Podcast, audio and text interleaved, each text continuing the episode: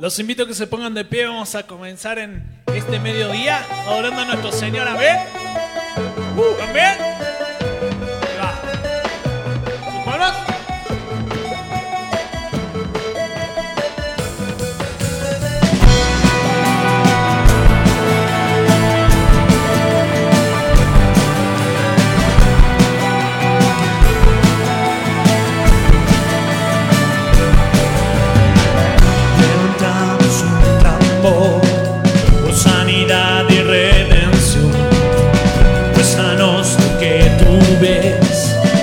secretos de tu corazón.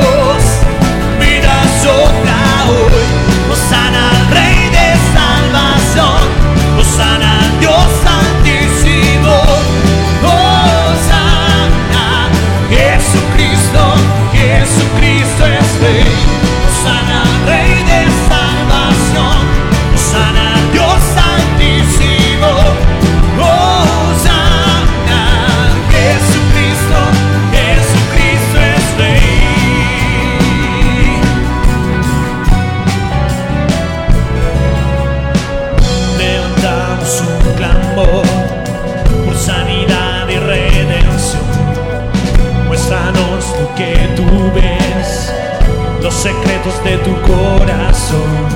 Un pueblo unido pide hoy tu libertad.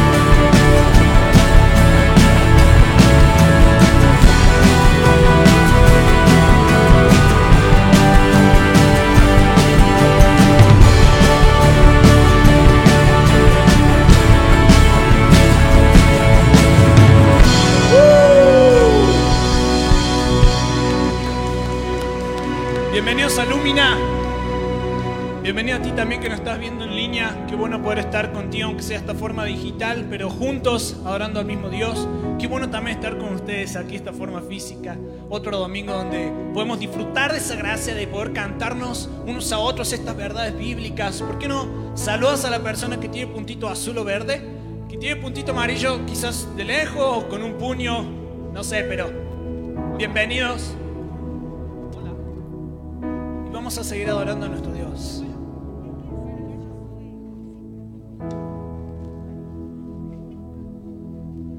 A ver sus palabras.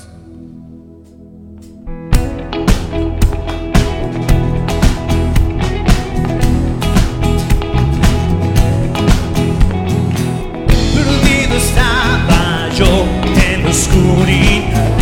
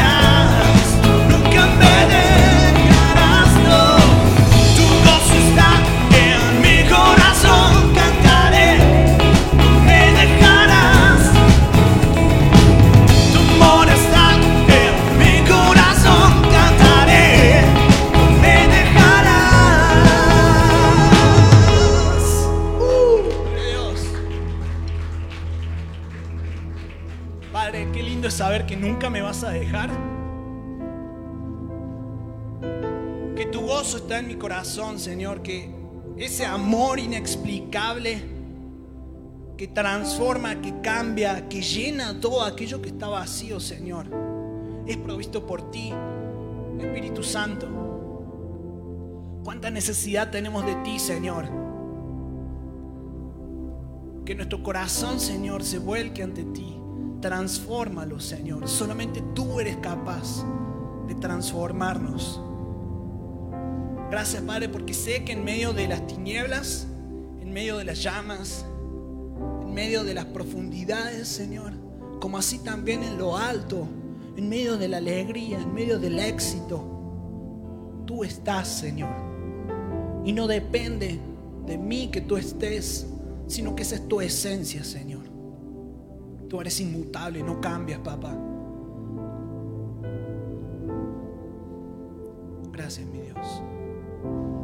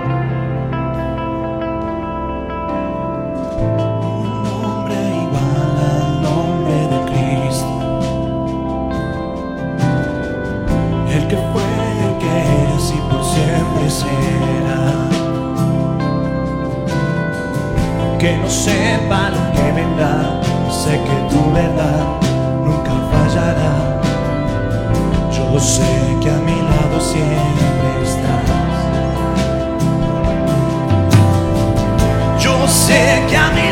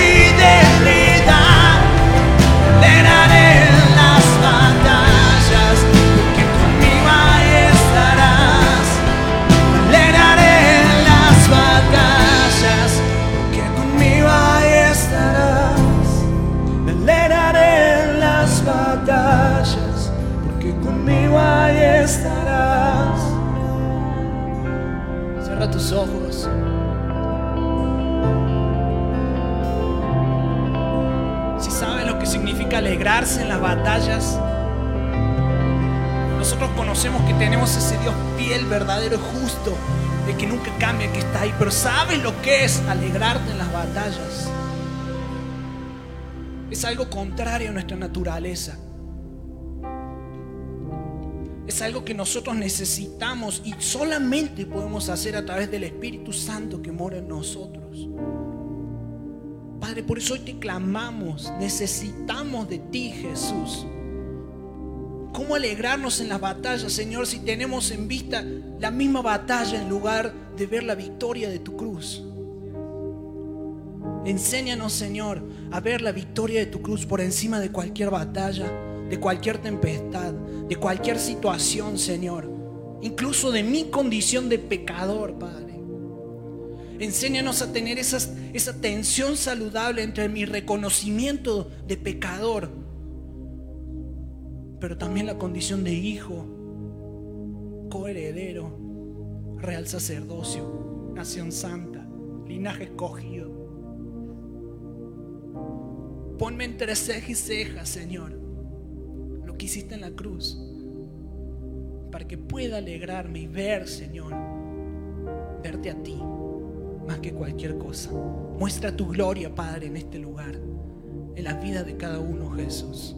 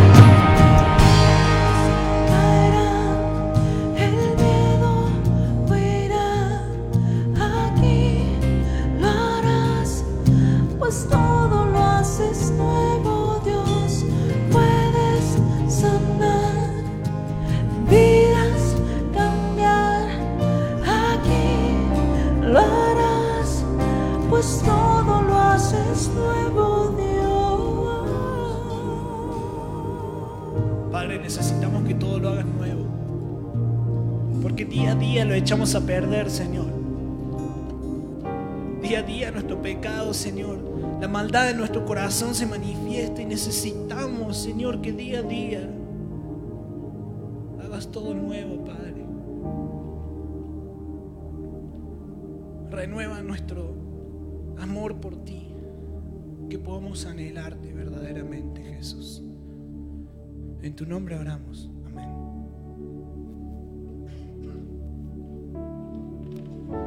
Romanos 11:33 dice, qué profundas son las riquezas de la sabiduría y del conocimiento de Dios, qué indescifrables sus juicios e impenetrables sus caminos.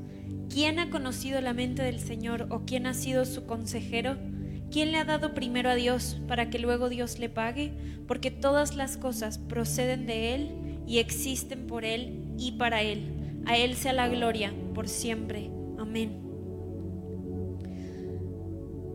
Veo esta declaración y lo único que puedo pensar es cuán bueno ha sido Dios, que no solo las cosas vienen de Él, y Él las ha dado por, su, por amor a su nombre, por su fidelidad, por su naturaleza, porque aquí dice, ¿quién le ha dado primero a Dios para que luego Dios le pague?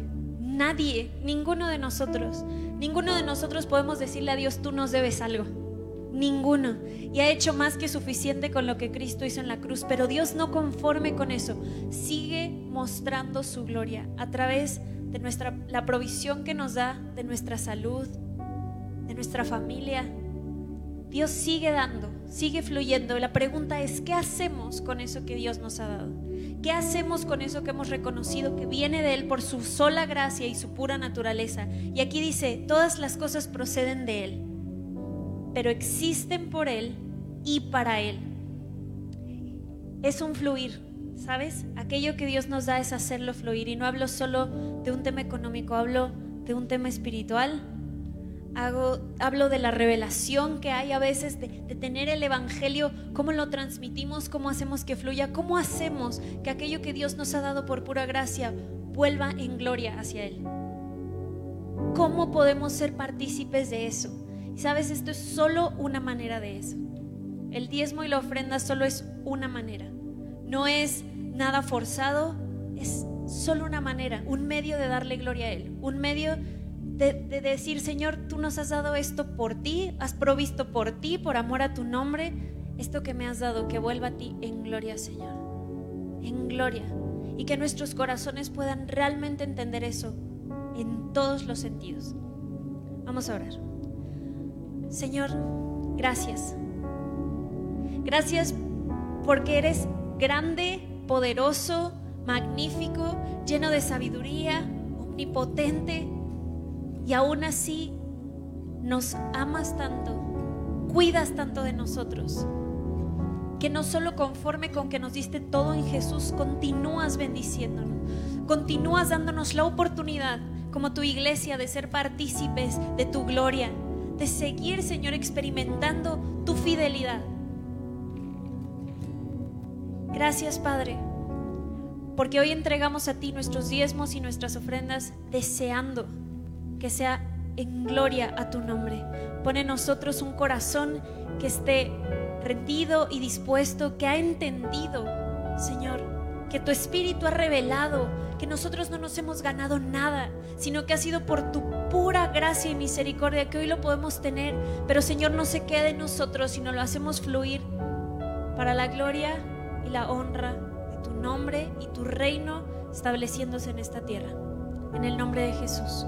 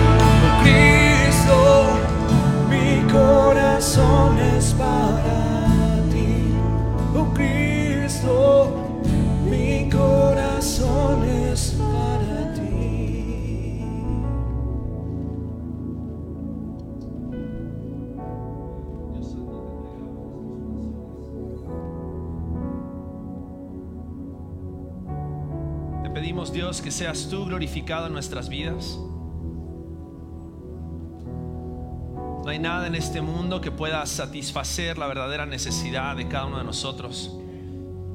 Solamente tú, Jesucristo.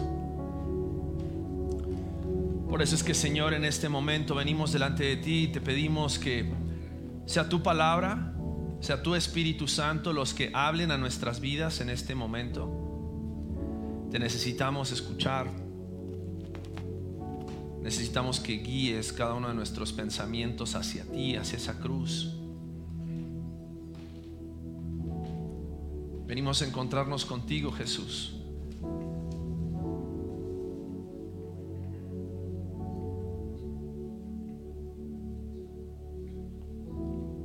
Te pedimos que soples vida a nuestros corazones.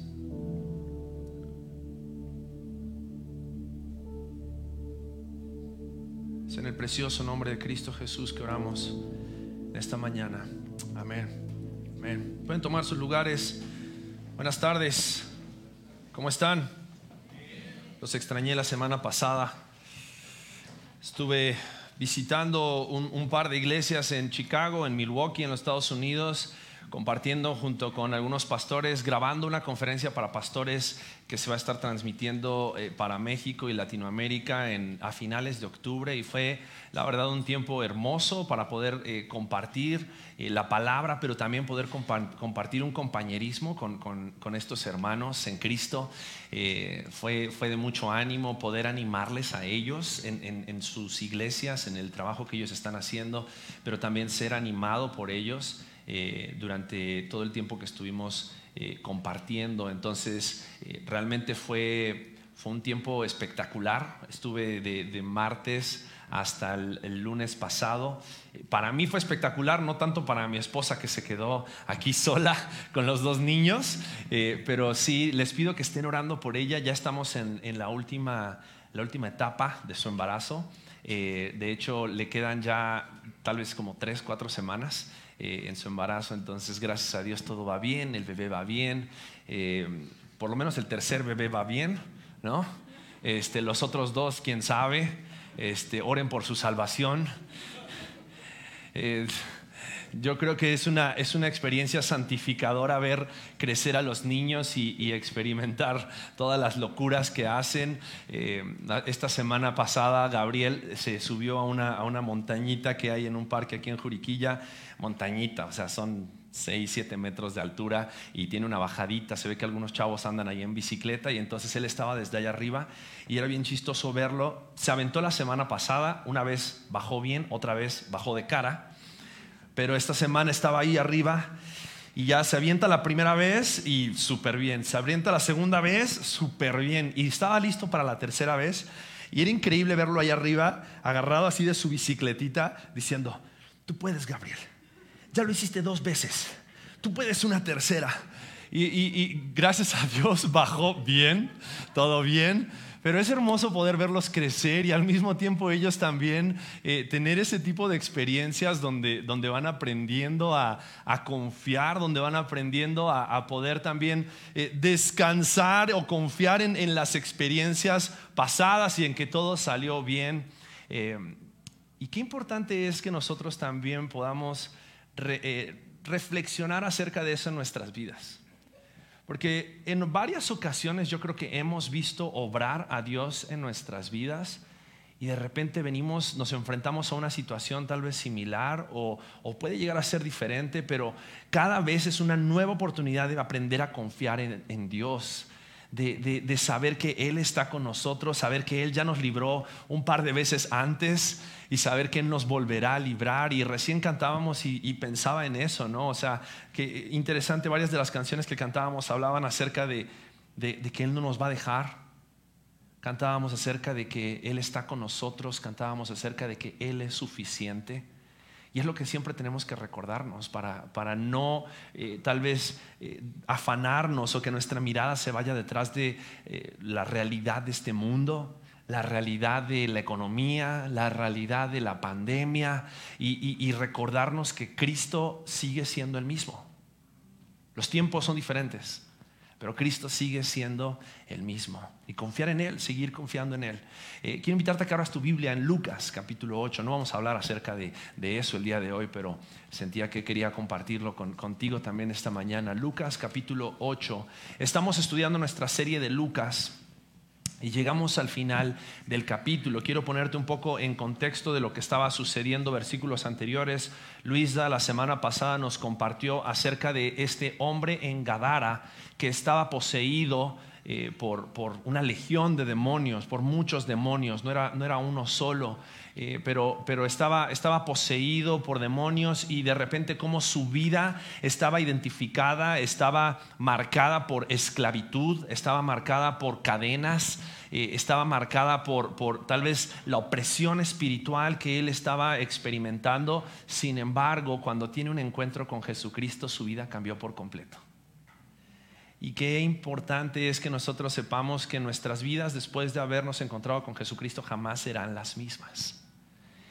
Y aunque antes estábamos caminando tal vez bajo esclavitud del pecado y estábamos tal vez entre muertos y llenos de muerte, Cristo Jesús nos da nueva vida y vida en abundancia. Y, el día de hoy llegamos al capítulo 8 y vamos a, al final del capítulo 8, vamos a ver un milagro eh, más, dos milagros de Jesús.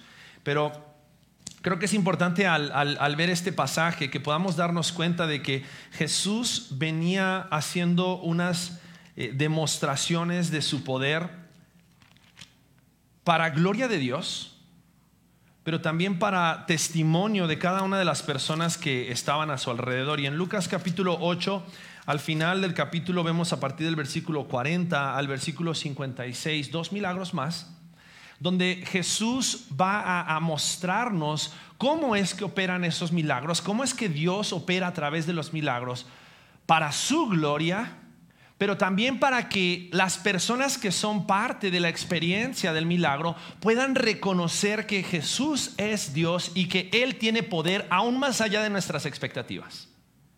Aún más allá de lo que nosotros nos podamos llegar a imaginar. Entonces vamos a leer el pasaje y fíjate cómo dice a partir del versículo 40. Dice, cuando volvió Jesús, le recibió la multitud con gozo porque todos le esperaban.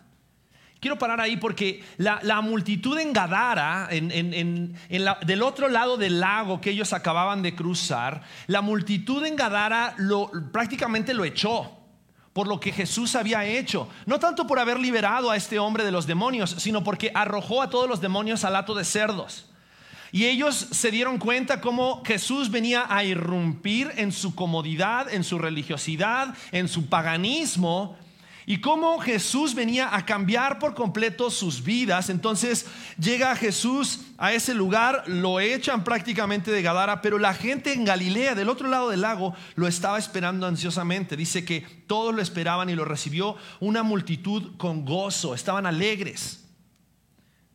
Pero versículo 41 dice, entonces vino un varón llamado Jairo que era principal de la sinagoga, y postrándose a los pies de Jesús, le rogaba que entrase en su casa, porque tenía una hija única, como de 12 años, que se estaba muriendo. Y mientras iba, la multitud le oprimía. Pero una mujer que padecía de flujo de sangre desde hacía 12 años y que había gastado en médicos todo cuanto tenía y por ninguno había podido ser curada, se le acercó por detrás y tocó el borde de su manto. Y al instante se detuvo el flujo de su sangre. Entonces Jesús dijo, ¿quién es el que me ha tocado? Y negando todos, dijo Pedro y los que con él estaban, Maestro, la multitud te aprieta y oprime y dices, ¿quién es el que me ha tocado? Pero Jesús dijo, alguien me ha tocado, porque yo he conocido que ha salido poder de mí. Entonces cuando la mujer vio que no había quedado oculta, vino temblando y postrándose a sus pies, le declaró delante de todo el pueblo por qué causa le había tocado y cómo al instante había sido sanada. Y él le dijo, hija, tu fe te ha salvado, ve en paz. Estaba hablando aún cuando vino uno de la casa del principal de la sinagoga a decirle, tu hija ha muerto, no molestes más al maestro. Oyéndolo, Jesús le respondió, no temas, cree solamente y será salva. Entrando en la casa no dejó entrar a nadie consigo, sino a Pedro, a Jacobo, a Juan y al padre y a la madre de la niña. Y lloraban todos y hacían lamentación por ella, pero él dijo, no lloréis, no está muerta, sino que duerme. Y se burlaban de él sabiendo que estaba muerta. Mas él tomándola de la mano, clamó diciendo, muchacha, levántate. Entonces su espíritu volvió e inmediatamente se levantó y él mandó que se le diese de comer y sus padres estaban atónitos. Pero Jesús les mandó que a nadie dijesen lo que había sucedido. Increíble historia. Dos, dos casos, dos, dos, personas que estaban en medio de, de, necesidades, podríamos decir, diferentes. Un padre con una hija enferma, enferma de muerte. Una mujer que tenía un problema de flujo de sangre, que durante 12 años había estado experimentando de este padecimiento. Pero dos personas que en su desesperación acudieron a buscar a Jesús. Ahora, algo que podemos mirar hacia atrás es, es cómo hay varias experiencias de personas que en su desesperación acuden a buscar a Jesús. Y, eso nos demuestra la realidad de muchos de nuestros corazones. Y es que no, no siempre vamos a buscar a Jesús cuando todas las cosas están bien. Generalmente vamos a buscar a Jesús, vamos a buscar a Dios, vamos a pedir por un milagro cuando ya las cosas no les encontramos salida. Cuando ya no vemos ni por dónde ni cómo, es cuando vamos corriendo a Dios y decimos, Dios, haz un milagro, por favor. Dios, yo sé que no debía haberme metido en estas deudas económicas, pero haz un milagro, por favor. Dios, yo sé que no debía haberme metido con esta persona, pero por favor, ahora es un milagro, porque ya me casé con él, ya me casé con ella. Haz un milagro, por favor. Dios, yo sé, y, es cuando ya estamos hasta, hasta el cuello. Los discípulos estaban en la barca y cuando estaban en ese momento en, en- en la barca, ¿se acuerdan que no, no, no despertaron a Jesús cuando a lo mejor las olas empezaron a, a sacudir un poco la barca? Despertaron a Jesús cuando? Cuando os dice que sentían que se ahogaban. Cuando sentían de que el agua ya eh, empezó a llenarse, cuando dice ahí que la barca se anegaba, significa que la barca se estaba llenando de agua y entonces ellos al ver que la barca se llenaba de agua y que todas sus habilidades, experiencias, navegando, no los iban a sacar de esa, van y despiertan a Jesús y dicen, Jesús, despiértate que fallecemos. Nos vamos a ahogar. Y es en esos puntos, en esos momentos en los cuales buscar a Jesús parece lo más lógico. Y buscamos a Jesús a causa de nuestra necesidad. Pero quiero animarte el día de hoy a que busquemos a Jesús no solamente a causa de su necesidad, sino a causa de quien Él es. Que busquemos a Jesús a causa de su gloria que busquemos a Jesús a causa de lo que Él es, a causa de lo que Él ha hecho, pero también a causa de lo que Él tiene la capacidad de hacer.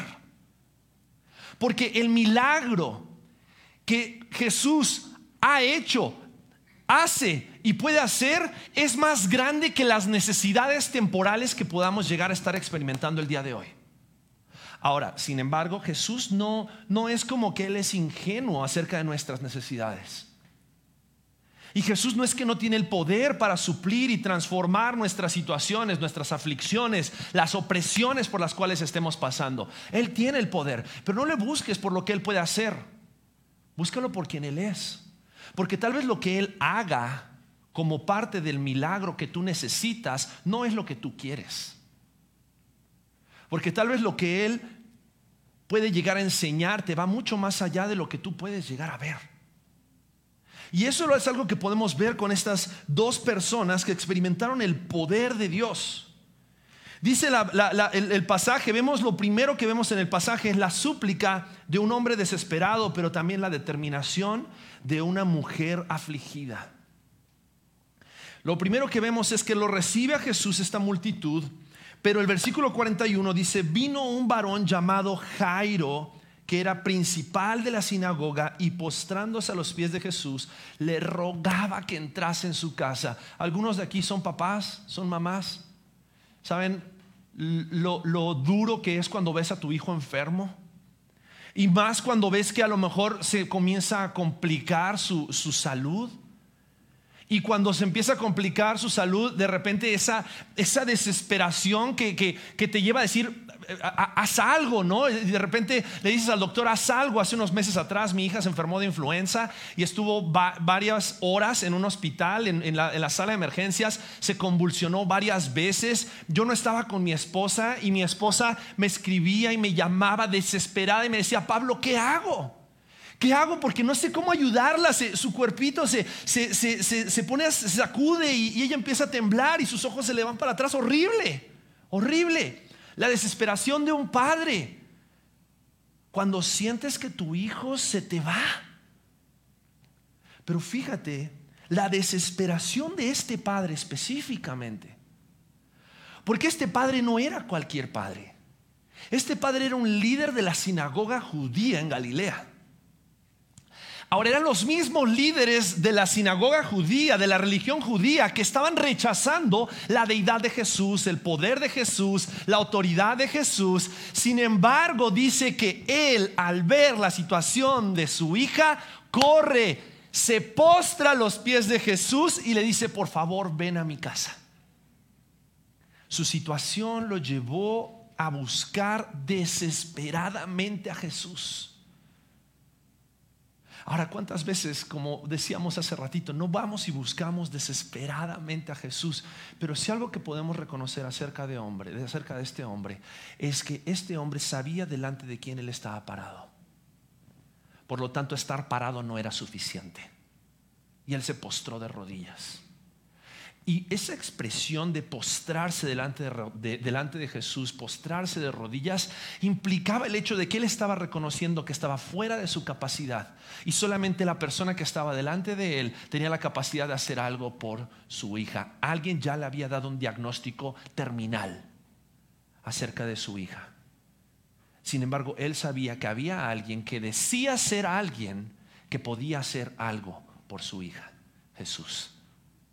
Y él reconoce la autoridad de Jesús, reconoce la deidad de Jesús, postrándose delante de Jesús. Ahora, su, fe tal vez no fue tan grande como la del centurión que, dijo, Señor, ni siquiera vayas a, casa de donde está mi siervo, porque si tú lo dices, tú eres un hombre de autoridad, tú tienes la autoridad para, decir que mi siervo sea sanado y mi siervo será sanado y no necesitas ni siquiera ir a mi casa. Y Jesús dijo, no he visto en, en Israel una fe como la de este hombre. Y tal vez la fe de este hombre no era tan grande como la fe del centurión, y la fe del centurión fue reconocida, pero la poca fe de Jairo no fue ignorada. Porque no importa con cuánta fe vayas delante de Dios, si Dios en su voluntad tiene el poder para hacer aquello que tú necesitas y aquello que Él sabe que es lo mejor para ti, Él va a obrar a tu favor. Y eso es algo en lo cual podemos descansar y en lo cual podemos confiar. Porque nuestro Dios no es un Dios que está cruzado de brazos mirando cómo sufrimos, mirando la aflicción, la desesperación muchas veces de las situaciones en las cuales estamos. Pero Él sabe qué es lo mejor para nosotros. Pero lo primero que vemos es que al reconocer la desesperación de este hombre, Jesús responde, Jesús responde yendo hacia casa de este hombre pero dice que la, multitud lo oprimía y en medio de que la multitud lo oprimía, o sea, imagínense la multitud que había salido a encontrarse con Jesús, que en medio de toda la multitud alguien toca el manto de Jesús. Y Jesús no sintió que alguien tocó su manto. Tanta gente había que tal vez eh, el, hecho de estar, estarse moviendo ahí, él sentía que mucha gente lo tocaba. Pero hubo algo que él sí sintió poder salió de él. Porque una mujer que dice enferma durante 12 años de flujo de sangre, 12 años con la misma enfermedad. Algunos tenemos 10 días con gripe y decimos, Señor, llévame a tu presencia. 12 años con una enfermedad y con una enfermedad que era vergonzosa. Porque si de por sí en esa costumbre, en ese contexto, en el pueblo de Israel, el hecho de que una mujer tuviera que pasar por sus días donde padecía de flujo de sangre era una cuestión donde dice la Biblia que las mujeres debían salir del campamento o debían, debían de tener ciertos cuidados específicos para, para evitar muchísimas cosas. 12 años, 12 años padeciendo esta enfermedad. 12 años sintiéndose tal vez, porque así lo dice la Biblia, inmunda a causa de este padecimiento de flujo de sangre. 12 años. Tal vez de haber sido desechada, tal vez de haber sido despreciada, tal vez de haber sido inclusive eh, por algunos, tal vez juzgada porque no se sanaba. Y tal vez algunos atribuían su padecimiento y su enfermedad a algún pecado que ella tenía. En varias ocasiones vamos a ver cómo con Jesús se acerca a una persona enferma y vienen los fariseos, vienen los líderes religiosos y le dicen, Jesús, ¿quién pecó? ¿Él o sus padres? Como juzgando por la enfermedad a causa del pecado, aunque sí hay ciertas enfermedades que pueden venir a nuestra vida a causa del pecado, pero la Biblia no nos dice nada acerca de esto. Sin embargo, vemos una mujer afligida que dice que era tal su aflicción, era tal su enfermedad, que dice que había gastado en el versículo 43, había gastado todo en médicos, todo cuanto tenía, pero por ninguno había podido ser curada. Su aflicción la había llevado a buscar medicina de todo tipo. En ese tiempo no había homeopatía, ni aceites esenciales, ni ninguna de esas cosas, pero, pero había buscado todo. Y nadie la había sanado. Versículo 44, pero dice, se le acercó por detrás y tocó el borde de su manto y al instante se detuvo el flujo de sangre. 12 años padeciendo, pero en un instante, por el poder de Dios, esta mujer es sanada. Ahora, a partir de ahora se desencadena una, una, serie de eventos donde Jesús pregunta, ¿quién me tocó? Pedro dice, Señor, ¿no te das cuenta que hay un buen de gente? Y tú preguntas, ¿quién te toca? Siempre Pedro tan oportuno. Y Jesús dice, alguien me ha tocado porque yo he conocido que ha salido poder de mí.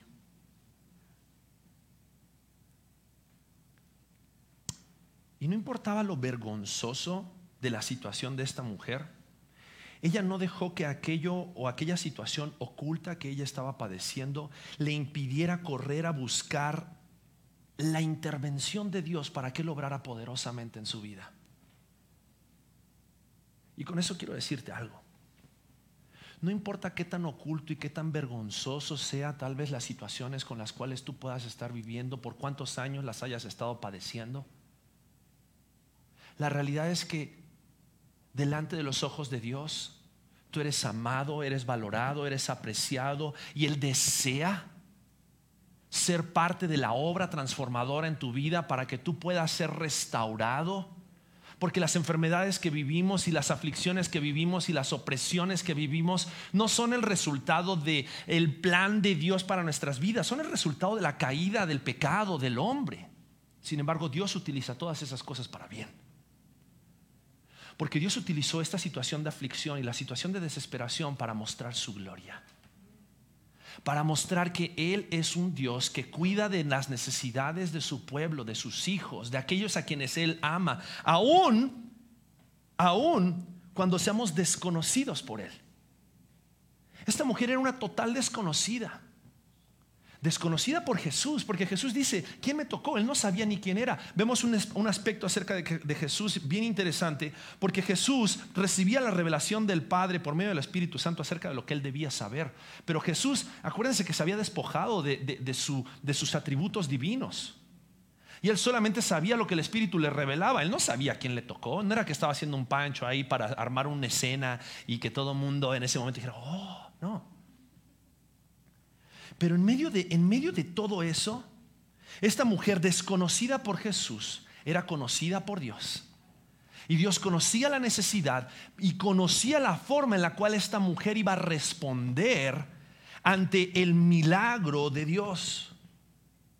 Porque lo primero que vimos es la súplica y la desesperación de este hombre y esta mujer, pero lo segundo que vamos a ver en esta parte, en este pasaje, es el plan de Dios en medio de los milagros para la vida de todos aquellos que experimentan un milagro. Y no solamente experimenta el milagro aquel que su vida es transformada a causa del milagro, sino también las personas que están a su alrededor. Y déjame decirte algo, yo creo que muchas veces no hemos experimentado los milagros que Dios quiere hacer en nuestras vidas porque hemos pedido solamente para que nosotros podamos experimentar la respuesta de Dios en nuestras situaciones, pero la realidad es que Dios quiere hacer algo mucho más grande. Y aquello mucho más grande que Dios quería hacer, fíjate, toda esta gente, Jesús estaba camino a la casa de Jairo. Y en medio de todo eso se da esta situación donde Jesús hace, eh, hace este milagro no bajo su voluntad, sino bajo la voluntad del Padre, porque Jesús ni, supo quién lo tocó. Y lo que parecería una distracción, lo que, parecía, lo que parecería un desvío acerca de la voluntad de Dios y el plan de Dios, era parte del plan de Dios para que esta mujer glorificara a Dios. Ahora, ¿cómo podemos ver que esta mujer glorifica a Dios? Porque dice el versículo 47 que cuando la mujer vio que no había quedado oculta, cuando se dio cuenta que aquello que la avergonzaba ya no estaba oculto, sino que estaba delante de los ojos de todos, vino temblando y postrándose a sus pies, le declaró delante de todo el pueblo por qué causa la había tocado y cómo al instante había sido sanada. De nuevo la misma expresión. Se postró a los pies de quién? A los pies de Jesús, a los pies del Hijo de Dios, a los pies del único que merece toda la gloria. Y aquello que la avergonzaba se convirtió en una oportunidad de darle gloria a Dios. Y de reconocer que Jesús tiene poder. Reconocer que Jesús la había sanado de inmediato. Pero esta distracción o esta intervención, en el versículo 48 Jesús le dice, hija, tu fe te ha salvado, ve en paz. Podemos ver, podemos ver cómo en medio de esta situación, podemos ver el obrar de Dios y el plan de Dios en medio de los milagros. Y tres cosas quiero, quiero decirte acerca de los milagros. Y, y muchas veces se habla acerca de los milagros, cantamos acerca de los milagros. Dios, tú estás haciendo milagros, tú puedes hacer milagros. Creemos que Dios hace milagros. En esta iglesia creemos que Dios hace milagros. Amén. Pero déjame decirte tres cosas acerca de los milagros que puedo ver en este pasaje, que me gustaría que nos llevemos también esta mañana o este mediodía. Primero, los milagros no son una respuesta a tu necesidad, los milagros son una manifestación de la gloria de Dios. Los milagros son para que Dios sea conocido, para que Cristo sea exaltado, para que el Espíritu Santo sea reconocido en medio de nosotros y a través de nosotros. Pero los milagros nunca son para exaltar al hombre, ni al que recibe el milagro, ni al que ejercita el milagro. Aquellos que hacen de los milagros un show, aquellos que hacen de los milagros una oportunidad de negocio, ven por tu milagro, deja tu ofrenda por tu milagro. Hay un lugar especial en el trono de Dios para el juicio de esas personas. Porque la gloria no es para el hombre, la gloria es para Jesucristo, para Dios Padre y para el Espíritu Santo. Dios en la Trinidad, obrando con poder para su gloria. Entonces tenemos que entender que es la gloria de Dios. Y esta mujer reconoció la gloria de Dios, reconoció la gloria del Hijo, reconoció el poder del Hijo y lo exaltó a él. No fue su fe. Ella no dijo, tuve fe y te toqué y por eso fui sanada. Ella dijo, toqué tu manto y poder me sanó de inmediato. ¿De quién fue la gloria? De Dios. Segundo, el plan de Dios en medio de los milagros es que quien recibe el milagro sepa que Dios obró a su favor. Un milagro tiene valor cuando no hay ninguna otra forma de explicar lo que sucedió de no haber sido por un milagro. No hay ninguna otra forma explicable. Un milagro es sobrenatural. Un milagro es sobrenatural. O sea, no es un milagro que tú en la mañana decías, ay, esta mañana no encontraba mis zapatos y entonces oré y Dios hizo un milagro, los encontraba abajo de la cama. No. Eso no es un milagro. Tus, tus zapatos siempre estuvieron abajo de la cama. No fue que habían desaparecido como los calcetines en la secadora y en la lavadora. No, tus zapatos siempre estaban ahí, solamente no estabas mirando. Un milagro no tiene una explicación lógica. Un milagro a la persona que recibe el milagro no le queda la más mínima duda de que fue Dios el que obró. Y cuando Dios obra con nosotros y hace milagros, tal vez es un milagro de sanidad, tal vez es un milagro de restauración, tal vez es un milagro que tú le has estado pidiendo a Dios acerca de un hijo o una hija que no quiere responder y obedecer a Dios, obedecer a sus padres. Ese milagro que estás pidiendo, cuando es inexplicable el cambio, la transformación, la restauración, es cuando dices, fue Dios. Fue Dios. Pero la tercera característica acerca de los milagros es que las demás personas crecen en fe a través del milagro. No me imagino Jairo caminando al lado de Jesús, yendo a casa de su hija. De repente la mujer toca a Jesús. Esta mujer es sanada de flujo de sangre después de 12 años. Jairo dijo: Jairo debe haber pensado: si esta mujer fue sanada después de tener una enfermedad durante 12 años, ¿cómo no va a ir a sanar a mi hija? Tanto así que ahora vamos a ver el resto del pasaje, pero Jairo recibe estas malas noticias, malas noticias de que su hija había muerto, porque lo que pueden parecer malas noticias para nosotros pueden llegar a ser buenas noticias en el plan de Dios. Pero toda esta multitud de personas que estaban alrededor de Jesús fueron testigos del milagro, porque fueron testigos de cómo esta mujer solamente tocó a Jesús. Jesús ni siquiera proclamó, ni declaró, ni ninguna de esas cosas. Y esta mujer fue sanada. No necesitas declarar nada para ser sanado cuando en el poder de Dios en la voluntad de Dios yo ya tenía planeado que su gloria se manifieste en tu vida. Pero si tú crees que Dios puede hacer esa obra en tu vida, la obra que Él quiere hacer muchas veces no parece o no va a parecer aquello que tú querías que Él haga, pero Dios siempre está obrando. Y esta mujer después de ser sanada, Dice el versículo 49 que estaba hablando aún cuando vino uno de casa del principal de la sinagoga a decirle, tu hija ha muerto, no molestes más al maestro. Si él se sentía desesperado cuando su hija estaba enferma, ¿cómo crees que se sintió cuando se enteró que su hija había muerto? Después de haber visto que esta mujer había sido sanada. Después del tiempo que habrán pasado ahí entre la explicación y entre que Jairo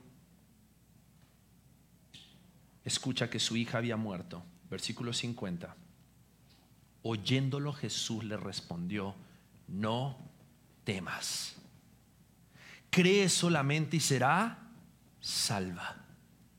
Porque Jesús no solamente tiene el poder para restaurar y sanar aquello que ha sido deteriorado a causa del, pecado, a causa de la caída en nuestras vidas. Jesús no solamente tiene el poder para restaurar aquellas heridas en nuestra vida. Jesús tiene poder para traer vida cuando hay muerte.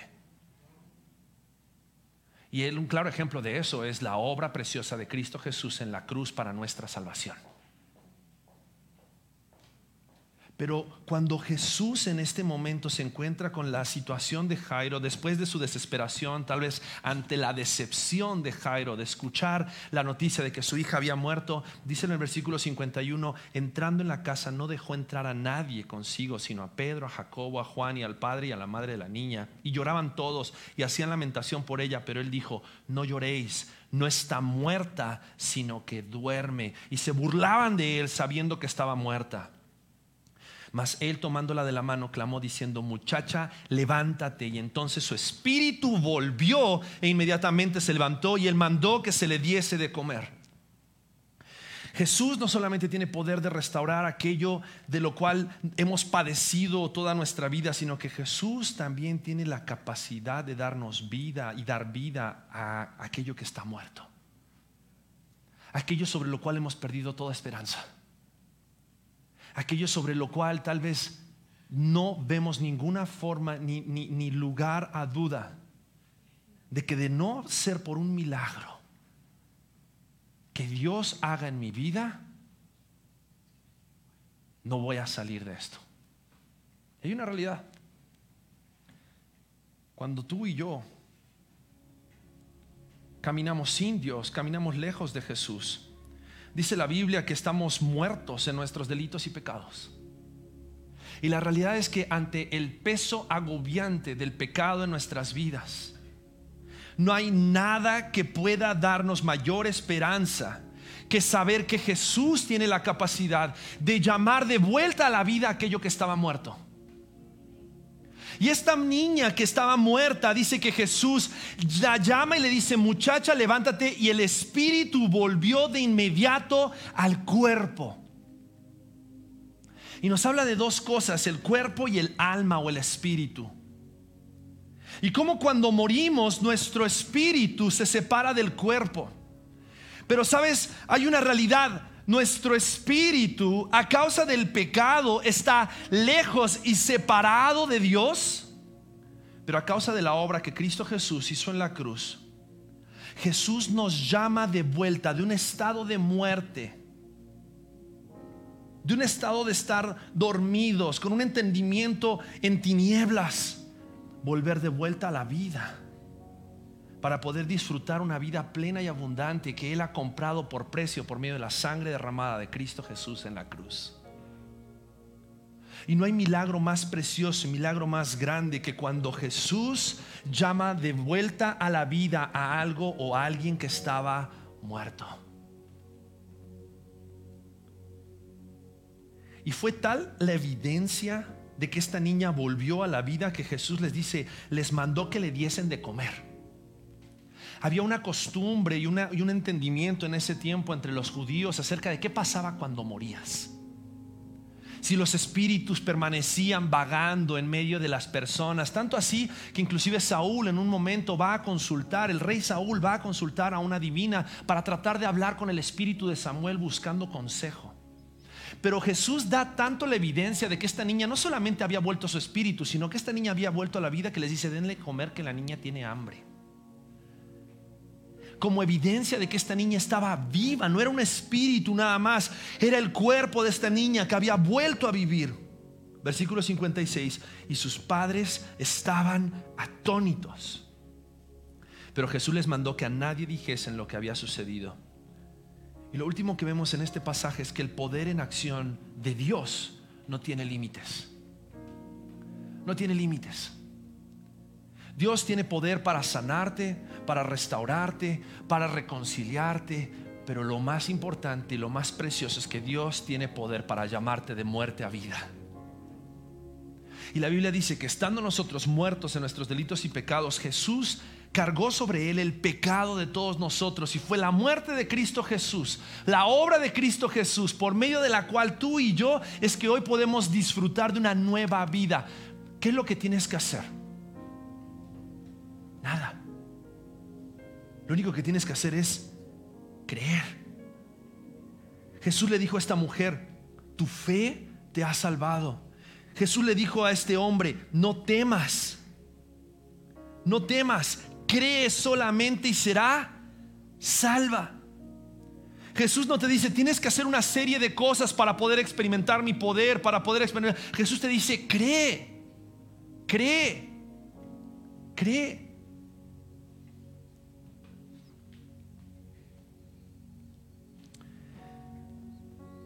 La niña que había estado muerta volvió a vivir y sus padres, dice, estaban atónitos, pero Jesús les mandó que a nadie dijesen lo que había sucedido. Y esa parte del pasaje me llama muchísimo la atención.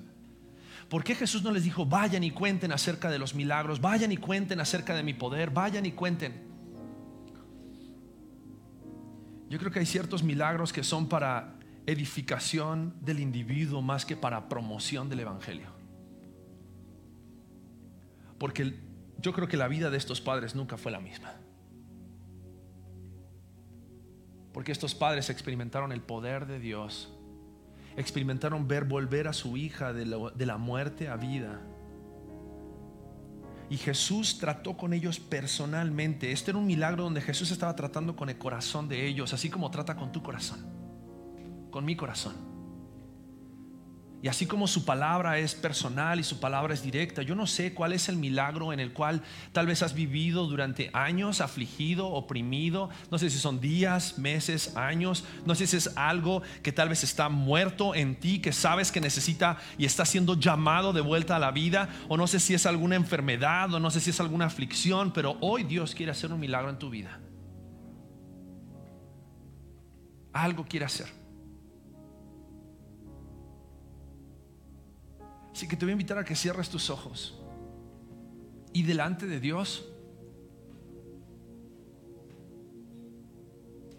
reconozcas tu necesidad. Si lo que en este momento necesitas es el perdón de tus pecados porque reconoces que la gloria de Dios, Jesús es el Hijo de Dios y Jesús te está llamando a creer en Él, a tener fe en Él, a reconocer que Él es el Hijo de Dios, el Salvador del mundo y no hay nada que puedas hacer para ser salvo él solamente te dice, cree en mí, serás salvo. Cree en Él. Y recibe el milagro de la salvación.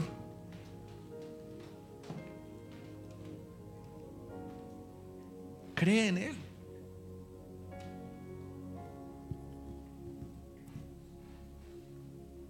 Dile, creo en ti Jesús.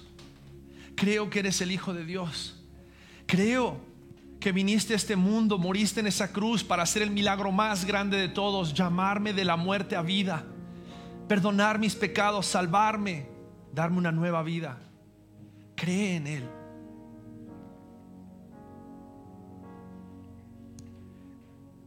Tal vez tú el día de hoy te das cuenta que has creído en Jesús pero tal vez has buscado solucionar tu situación a través de tus propias fuerzas, tus propias maneras y te encuentras en un momento de desesperación y aflicción. Cree en Él. Y pide un milagro. No pidas el milagro que quieres, pide un milagro. Dile, Dios, obra en mí.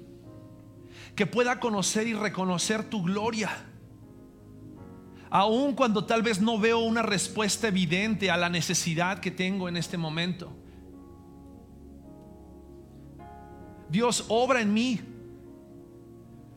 para que a través del el milagro que estás haciendo en mi vida, otros puedan conocer tu gloria y puedan dar testimonio de que es solo una obra sobrenatural en mí lo que en este momento sostiene mi alma. Cree en Él, porque Él quiere hacer un milagro en tu vida hoy. Y tal vez el milagro que estás esperando no es el milagro que Dios desea obrar en ti, pero Dios está obrando y Él tiene poder. Creemos en su poder, creemos en sus milagros. Confía en Él, porque es el mismo Dios del universo que sostiene los planetas, el que sostiene tu vida hoy en, en sus manos. El mismo Dios del universo que se hizo hombre y se entregó a sí mismo, murió en una cruz para que por medio de su muerte tú y yo podamos ser perdonados de, sus, de nuestros pecados. El mismo Dios del universo que, que por su poder resucitó al tercer día, venció a la muerte, venció al pecado. Ese mismo Dios que te llamó por nombre y es tu Padre que cuida de ti, que te ama, que conoce tu aflicción, que conoce tu desesperación, pero quien tiene un plan perfecto para ser glorificado en tu vida. Glorifícalo, cree en Él. Padre, tú sabes qué es lo que necesitan nuestros corazones el día de hoy, qué es lo que necesitan nuestras almas el día de hoy, qué es lo que necesitan nuestros cuerpos el día de hoy. Queremos reconocer que eres tú el Dios de gloria, que eres tú, eres tú el Dios todopoderoso, que eres tú el Dios omnisciente que conoce hasta lo más profundo de nuestro corazón. Disiernes nuestros pensamientos, que tu palabra, Señor, nos lleve a conocer tu gloria, tu poder, tu magnificencia. Saber, Señor, que tú eres capaz y hábil para traer a nuestras vidas la solución que necesitamos aunque a veces no es la que queremos. Ayúdanos a conocer, Señor, tu plan para nuestras vidas y darte gloria y reconocer que estás salvando, estás sanando nuestras vidas para gloria y honra tuya. Para que nosotros te conozcamos, para que este mundo te conozca. Oramos agradecidos, Señor, por tu palabra. En el nombre de Cristo Jesús. Amén.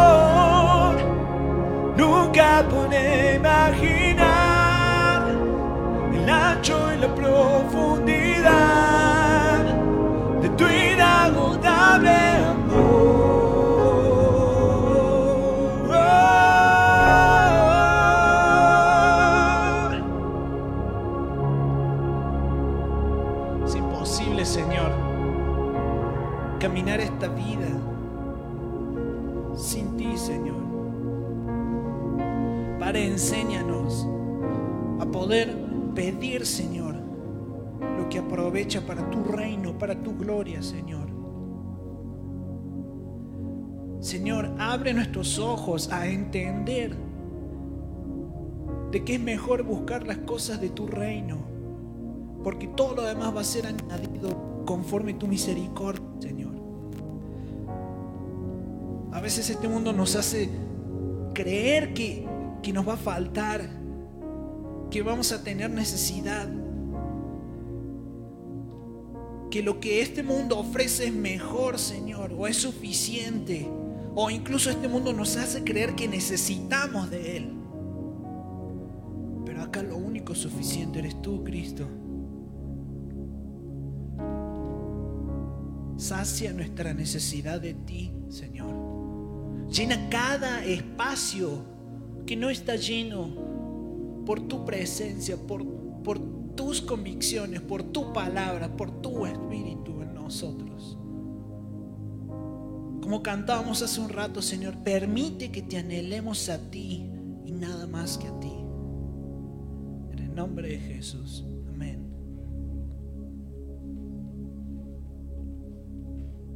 Pueden tomar su lugar un minuto para los anuncios. Bueno, como saben, nuestros grupos Conexión ya se reactivaron, están siendo presenciales algunos de ellos y esta semana justamente tenemos grupo mixto que es hombres y mujeres, es más un convivio. Por favor, acércate con tus coordinadores de grupo para que puedan ver qué es lo que se va a hacer, el día y la hora. Si aún no eres parte de un grupo, por favor ingresa a iglesialumina.com diagonal grupos. Ahí están todos los grupos, tanto de hombres como de mujeres las ubicaciones, los horarios, los días, etcétera. Igual si tienes alguna duda, estoy en la parte de afuera y estoy para servirte para que podamos revisar eso. Y el día sábado hay adolescentes a las 5 de la tarde aquí en el local de 12 a 17 años. Y hacer énfasis, no está de más.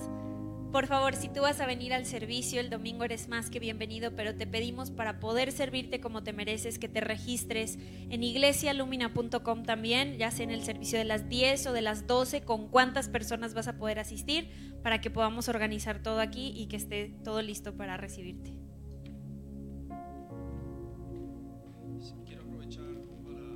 Quiero aprovechar para, darles, eh, solicitarles su apoyo de alguna forma especial. Lo hemos estado diciendo ya varias semanas.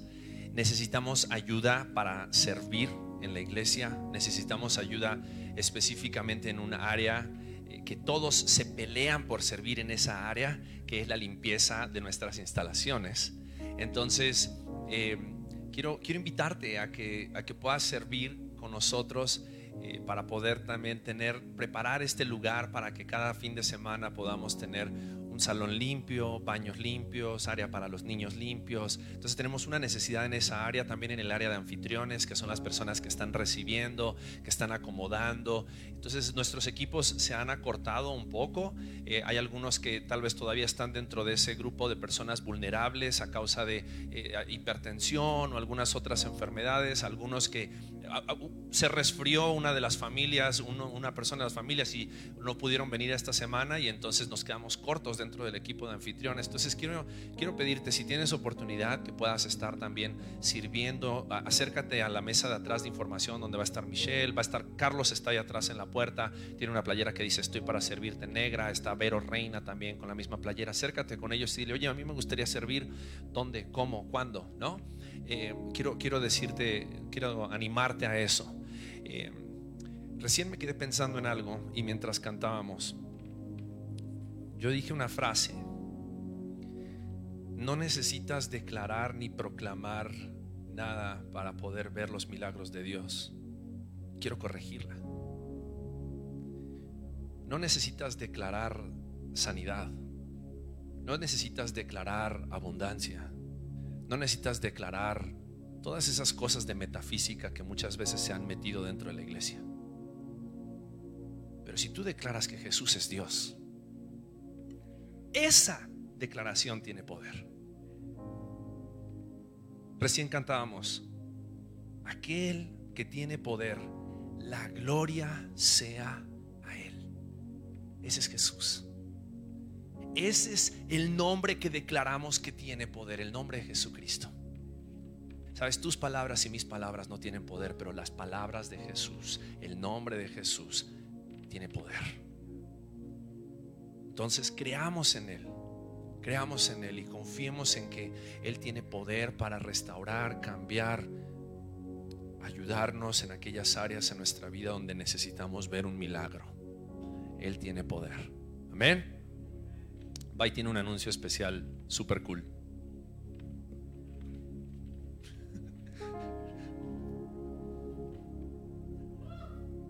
¡Tata! Bueno, noche de oración retro. Ya varios, a, a pedido de varios, vamos a, vamos a tener una noche de oración juntos, cantando esas canciones quizás de antaño. Algunos quieren remolinear, también vamos a ver qué hacemos. Pero, pero la idea es poder cantar estas canciones que de, de cierta manera formaron parte de, de los millennials para atrás, ya los generación Z no. De hecho, Aldo decía, pero no conozco ninguna de esas. Yo así como, ah, no manches, si, si no conoces, no sos cristiano. Pero bueno. Son canciones muy viejitas, muy viejitas que, que en algún momento de seguro formaron parte de tu vida con el Señor, de, de algún tiempo específico. Y la idea es poder cantar estas canciones nuevamente, recordar también lo bueno que ha sido el Señor a través de todo este tiempo, de todos estos años, y adorarle nuevamente con, con estas canciones que, ocupan un lugar especial para algunos, como yo, en, el corazón. Eh, los quiero invitar de manera formal el día viernes a las 8. Están todos invitados para que traigan su listón si quieren, no sé. Acá Fer si sabe su coreo con el pandero también. Pero bueno, vamos a orar para, para terminar. Te invito a que te puedas poner de pie. Padre, gracias, gracias y gracias, Señor, por ser confrontados nuevamente con tu verdad, ser, confrontados con quién eres, con lo que tu palabra dice, de una manera clara, Señor, y específica, como lo ha sido el día de hoy. Te pido, papá, que, que así como puedo llamarte papá, Señor, muchos otros puedan sentir que tú eres ese papá, no ese padre lejano, sino ese papá cercano que conoce cuáles son esos milagros que, que necesitamos más que de los que queremos, Señor. Te pido que nos abras, Señor, los ojos, nos reveles lo que en tu palabra ya está escrito, Señor. Que podamos tener un nuevo entendimiento, que de pronto ese versículo que ya lo conocíamos, ¡pum!, cobra sentido, Señor. A causa de que tú nos lo estás revelando, Padre. Espíritu Santo, que podamos desarrollar esto que veíamos, Señor, hace unos minutos. Que la semana, Señor, esté en nuestra mente, que lo traigas a presente, Señor. Guíanos, enséñanos cómo, qué hacer, cómo pedir también, Señor. Queremos pedir como aprovecha. Queremos pedir tu voluntad, Señor, no queremos pedir la nuestra. Y si te place, Señor, obrar con milagros, pues queremos verlo para que tu nombre sea exaltado, para que tu gloria sea manifiesta una vez más, Señor, y otros puedan decir, wow, Jesús sí existe, Jesús es real. Ayúdanos, Señor, en esta semana. Te lo pedimos en el nombre de Cristo Jesús. Amén. Iglesia, nos vemos el viernes. Que tengan una hermosa semana.